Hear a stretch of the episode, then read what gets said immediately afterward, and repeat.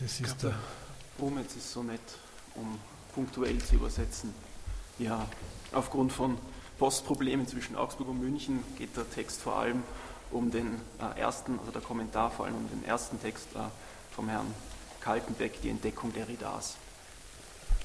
Während der Lektüre ihres Textes hatte ich den Eindruck, dass dieser im Schwanken zwischen der Annahme und der Relativierung von Turnheims Postulat der, Zitat, grundlegenden Zwiespältigkeit oder der internen Spaltung der Psychoanalyse eine Unentschiedenheit performiert, von der ich mir nicht sicher war, ob er diese auch begrüßt oder nicht, oder ob man dieser Unentschiedenheit Widerstand leisten müsste.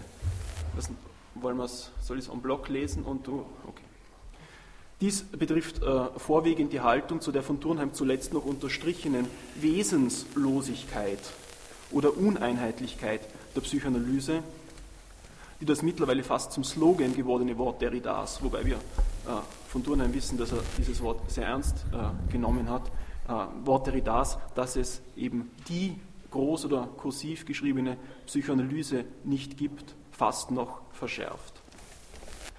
So bringen sie durchaus Überzeugung von der Inhomogenität eines Textes, dessen Einheit, vielleicht werden wir auch dieses äh, Zitat noch öfter hören, durch keine beruhigende Eindeutigkeit mehr abgesichert wird, formal logisch auf den Punkt, wenn sie schreiben, ich zitiere jetzt aus dem äh, Text, wenn die Theorie nicht mehr kohärent, sondern zwiespältig ist, werden ihre nicht reduzierbaren Elemente zu Alteritäten.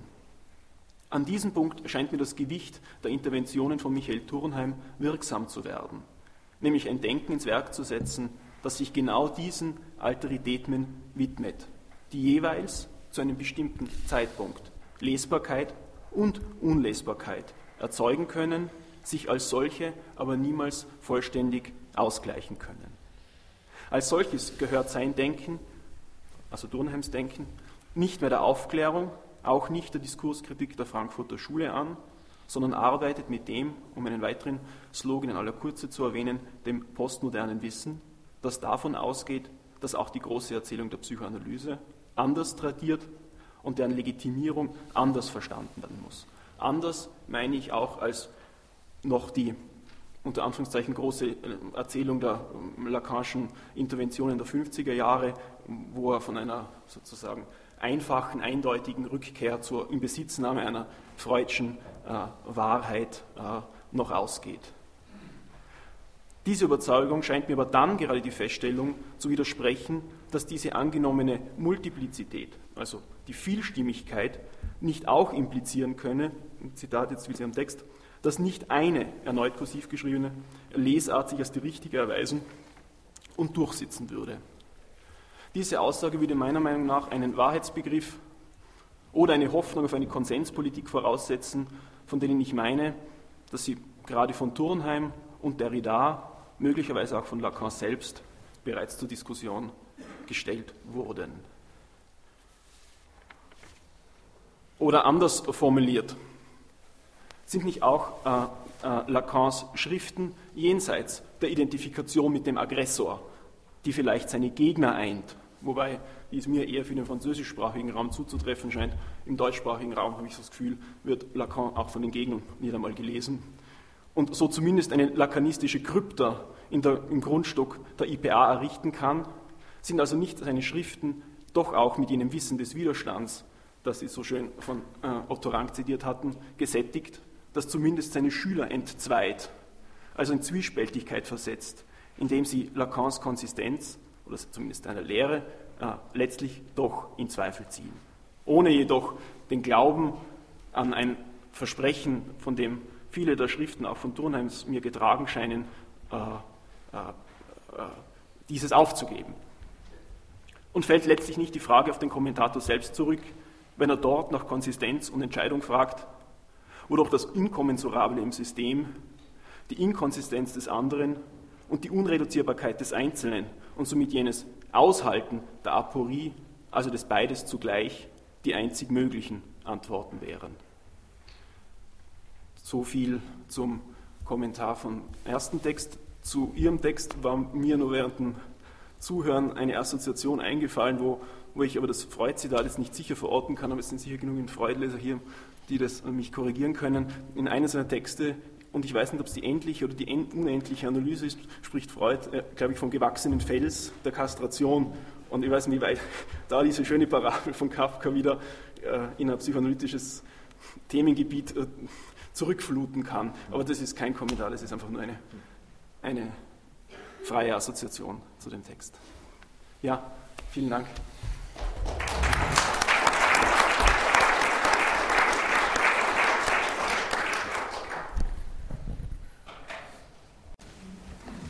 Je m'excuse euh, de traduire à l'improviste euh, euh, les commentaires de Klaus Ebner, uniquement par rapport à Kronbeck. Pendant la lecture de votre texte, j'avais l'impression que vous mettez en, œuvre une, décision par rapport à, l'acceptation ou à la relativisation de la position de Turnheim concernant euh, une euh, ambiguïté fondamentale ou bien un clivage interne de la psychanalyse euh, et dont j'étais pas sûr si vous l'affirmez ou non. Ceci concerne en premier lieu euh, le manque d'essence ou bien euh, le manque d'université de la psychanalyse euh, souligné par Twenheim est devenu presque un slogan. je corrige le, mot de Derrida concernant ce manque d'essence ou manque d'université que la psychanalyse, là, en, italique, n'existe pas et que vous vous accentuez encore. Ainsi, vous euh, exprimez euh,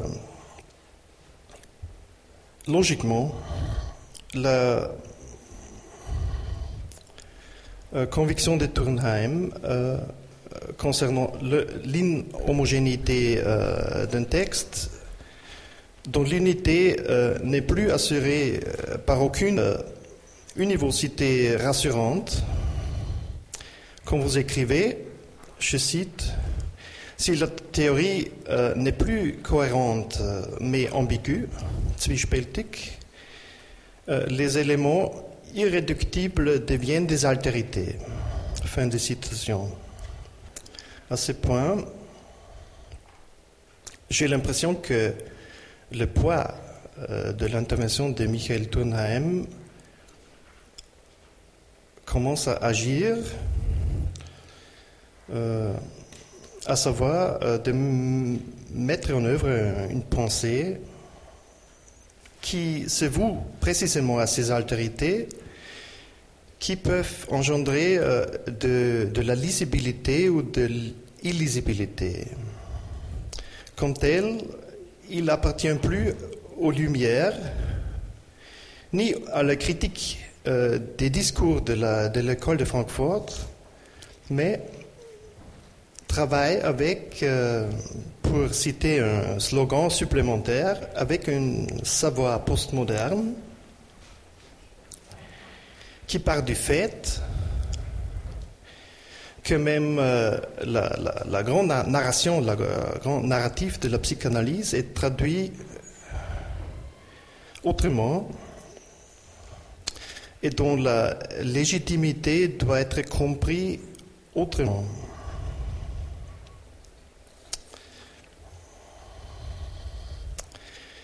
Et euh, j'ai l'impression que justement euh, le constat euh, que cette euh, multiplicité supposée, ou bien plurivocité supposée, ne pourrait aussi impliquer que il n'y a pas une seule lecture qui, qui, qui est la bonne et qui qui, va, s'imposer.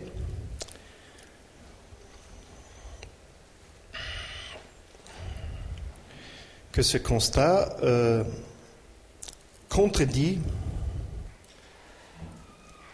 à la conviction euh, mentionnée.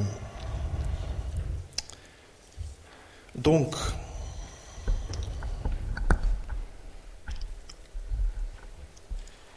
euh, cela supposerait une notion de, vérité ou bien une espérance d'un euh, consensus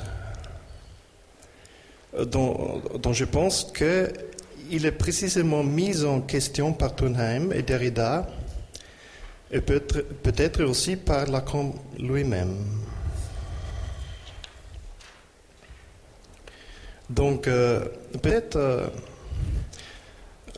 faudrait-il dire que euh, les écrits de Lacan, au-delà de l'identification avec l'agresseur, qui unit ses ennemis, euh, mais aussi saturé par le savoir de la résistance qui désunit euh, ses élèves. Donc, n'est-ce pas peut-être euh, ces écrits de Lacan qui, euh, euh, qui les met en désarroi en, ce qu'ils mettent en doute la consistance de Lacan. Voilà ce, voilà ce que j'ai voilà ce que écrit Klaus Ebner. Voilà. Merci beaucoup.